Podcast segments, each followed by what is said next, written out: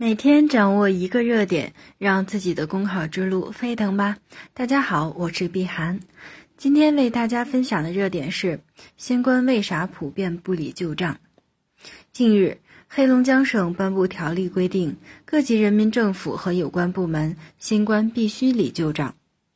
新冠为啥普遍不理旧账？一是因为新官上任总想立新功，新功才是自己的政绩。而旧账理好了，则是前任的政绩；理不好，反而耽误自己的时间，甚至可能损害自己的名声或惹来麻烦。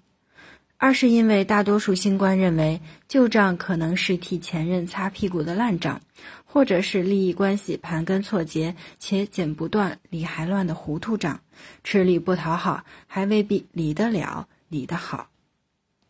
三是因为一些新官的官本位思想浓厚。似乎不将规划重调，不让建设重搞，就显示不出自己的领导才能与魄力。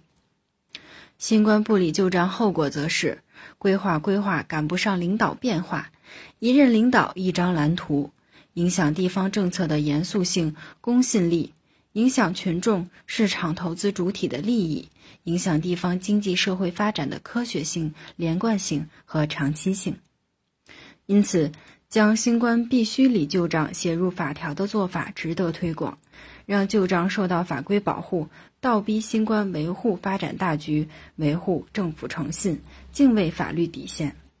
另外，各级领导干部要树立“工程不必在我，工程必定有我”的正确政绩观，接力好上一任，承接好下一任，共同带动一方发展。好啦，今天的热点分享就到这里。感谢您的收听，想获得文字版内容，请关注公众号“公考提分营”。我们下期再见。